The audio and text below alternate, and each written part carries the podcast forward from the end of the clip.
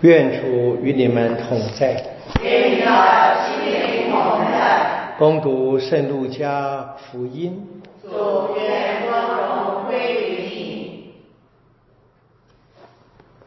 有些人正谈论圣殿是用美丽的石头和还愿的献品装饰的。耶稣说：“你们所看见的这一切，待那时日一到。”没有一块石头留在另一块石头上而不被拆毁的。他们遂问说：“师傅，那么什么时候要发生这些事？这些事要发生的时候将有什么先兆？”耶稣说：“你们要谨慎，不要受欺骗，因为将有许多人假冒我的名字来说我是，就说时其近了。”你们切不可跟随他们。你们几时听见战争及叛乱，不要惊慌，因为这些事必须先要发生，但还不即刻是结局。耶稣遂又给他们说：民族要起来攻击民族，国家攻击国家，将有大地震，到处有饥荒及瘟疫，将出现可怖的大异象。天上要有巨大的胸罩。上主的圣言。基督，我们赞美你。我们在今天或最近啊，重新听这一段耶稣的末世性的预言，还好像感觉到都发生了战争啊，攻击啊。地震啊，饥荒、灾民啊，瘟疫。当然，这个是在福音当中，耶稣提醒，就是世界是有终结的。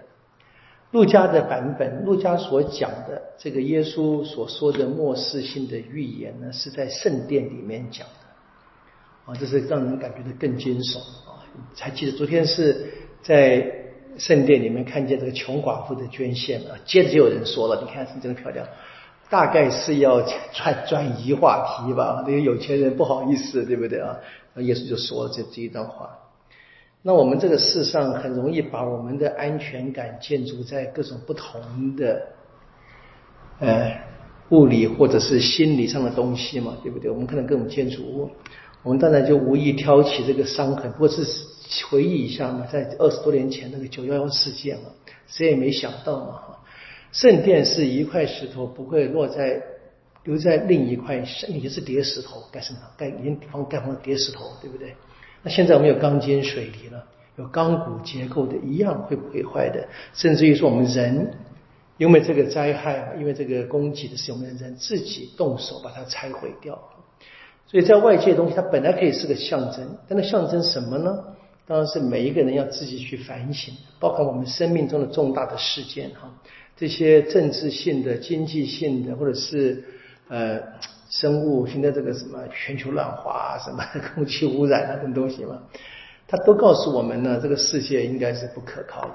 但是然后呢，然后呢，我们怎么样去面对？这个事件之后的，我们怎么样去面对这个眼前所看见征兆？这是耶稣，这是历代里面信仰一再一再提醒我们的问题嘛？那读经也是我们非常熟悉的那一个达拉布高王的梦，对不对啊？那过去在古代，当然把梦看成是个天主跟人沟通的方式，或者说天主启示给人。那我们知道，今天啊，从这个至少从弗洛伊德之后啊，开始这个呃深刻深刻的心理学里面，那么有很多梦梦境跟人的关系。那今天的许多心理学家也认为梦是天主的启示，不过呢，那不再不再是启示世界的发展，而是启示人自己没有想过的内心的或潜意识里面潜藏在人内心最深处的一些资讯。或者是想法、意念，那么给人启示，大概我们可以接受吧。这个医学或心理学的发展啊，但还是要问嘛，这个事情之后呢，带给我们什么意义？所以问问那个意义是比较关键的。那我们在有信仰的角度里面看，我们当然相信，那么一切在天主的手里。如果大家接受我昨天跟各位介绍的这个达尼尔先知书是在马加伯时代写的话，我们去解读这一个拿破仑的梦。那这个从这个这个特别的金像啊，四个不同的材质，从金到泥土啊，这样那个它的那个密度是越来越松散的，就是越来越容易被被毁坏的嘛。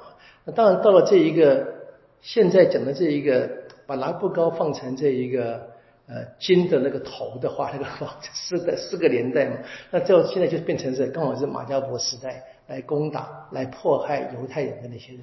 那么在这个。犹太的作者和犹太的宗教领袖就告诉他们老百姓不要怕，不过是沙土而已。那么最后那一个突然间来的那个未经过磨琢磨的石头，当然就变成马加婆那个大铁锤了嘛。我们可以打胜，但是靠的是天主。那我们知道他们的确曾经短暂的获胜啊，这我们还过了这个重建节，但是他们也还是结束了犹太的历史嘛。在一段时间里面，那当然就慢慢就在基督徒就引申到在基督信仰里面，把那个最终的一个天主手里的那个最终的计划，要重整一切的，变成了我们所期待的。那现在是我们所相信的，来到世上的墨西亚耶稣基督。那如果我们这么相信的，就要问：那我们今天面对这个世界，还是得问的。看这些各种征兆，那耶稣的死亡跟复活是一个决定性的征兆，他对我对这个世界。有没有产生意义？啊，对这个世界怎么产生意义呢？应该透过我，啊，透过我来产生意义。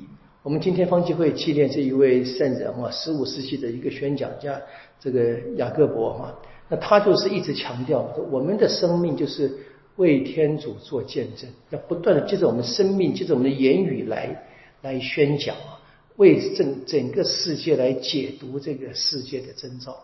看见征兆，当然不是只单纯看一件，而是看见征兆，我们得以生命来做出回应嘛。我们求天主帮助我们，能够好好的聆听圣言，并且以生活出圣言来为天主作证。